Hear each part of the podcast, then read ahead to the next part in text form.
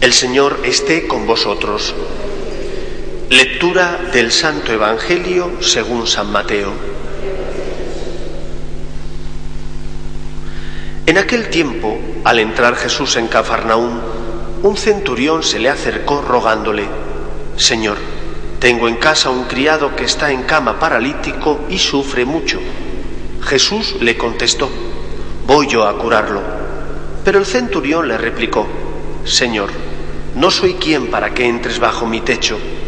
Basta que lo digas de palabra y mi criado quedará sano, porque yo también vivo bajo disciplina y tengo soldados a mis órdenes. Y le digo a uno ve y va, al otro ven y viene, a mi criado haz, esto y lo hace.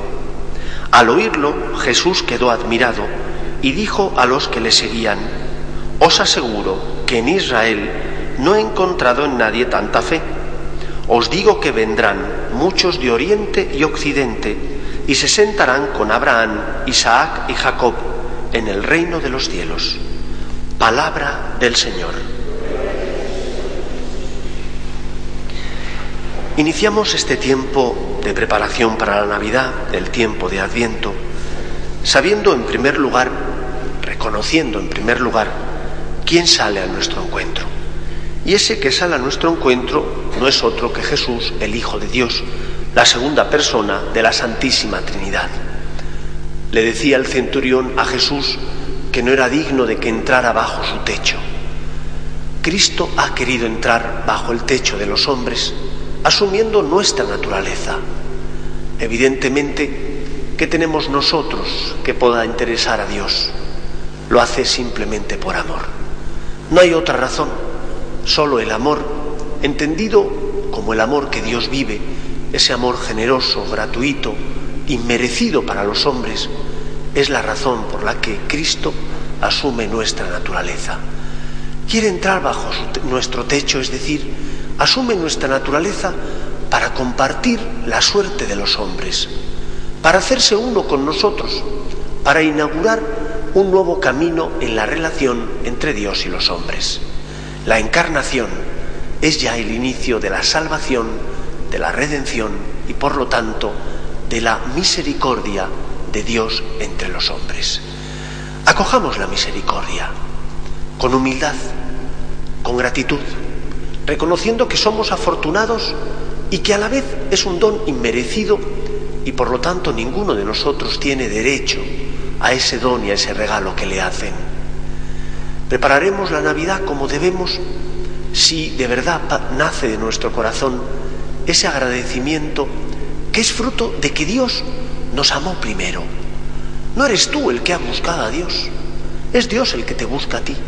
Es Dios el que te crea por amor y te hace libre y cuando te separas y te alejas de Él, Él por amor tiende la mano para reconciliarte. Dios siempre está a nuestro lado, siempre. Dios siempre quiere que el hombre cambie. Dios una y otra vez permanece, está a tu lado, permanece a tu lado para salvarte, redimirte, para consolarte.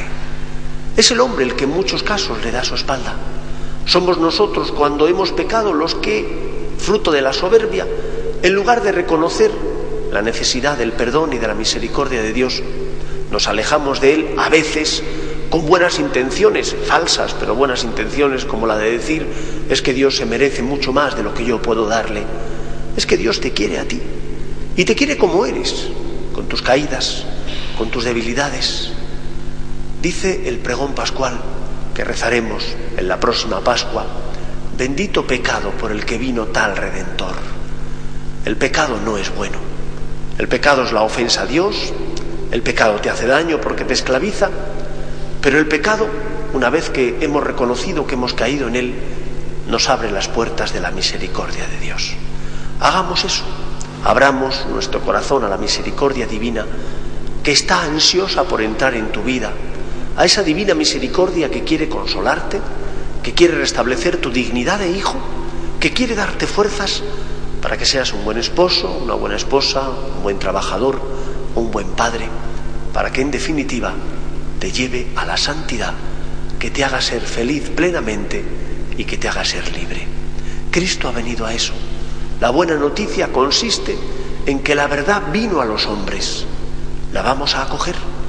¿O vamos a cerrarle las puertas de nuestro corazón? ¿O vamos a decirle no te merezco? Obviamente, no le merecemos, pero sí le necesitamos. Abramos nuestro corazón a Cristo, dejemos que entre en nuestra vida, aunque seamos indignos de Él, aunque Él se merecería mucho más, aunque deberíamos ser mejores hijos, más fieles, pero abramos el corazón a Cristo con humildad y la salvación habrá llegado a nuestra casa. Que el Señor encuentre fe en nosotros. La fe no consiste en hacer todo bien. Ojalá que con la ayuda de la gracia de Dios logremos llegar a la santidad. La fe consiste en confiar, en poner nuestra esperanza solo en Dios, en decirle, Señor, me fío de ti, tú eres mi Señor, yo soy tu siervo. Imitemos a la Virgen María, que cuando recibe la llamada de Dios mediante el anuncio del ángel Gabriel, lo único que responde es, he aquí la esclava del Señor. He aquí la esclava del Señor, tenemos que decir cada uno de nosotros. Cuando hemos caído y decimos, he aquí la esclava del Señor, perdóname Señor, lo siento, me siento avergonzado, pero ante todo me aferro a tu misericordia y a tu perdón. Que el Señor nos consuele. Nos ponemos en pie.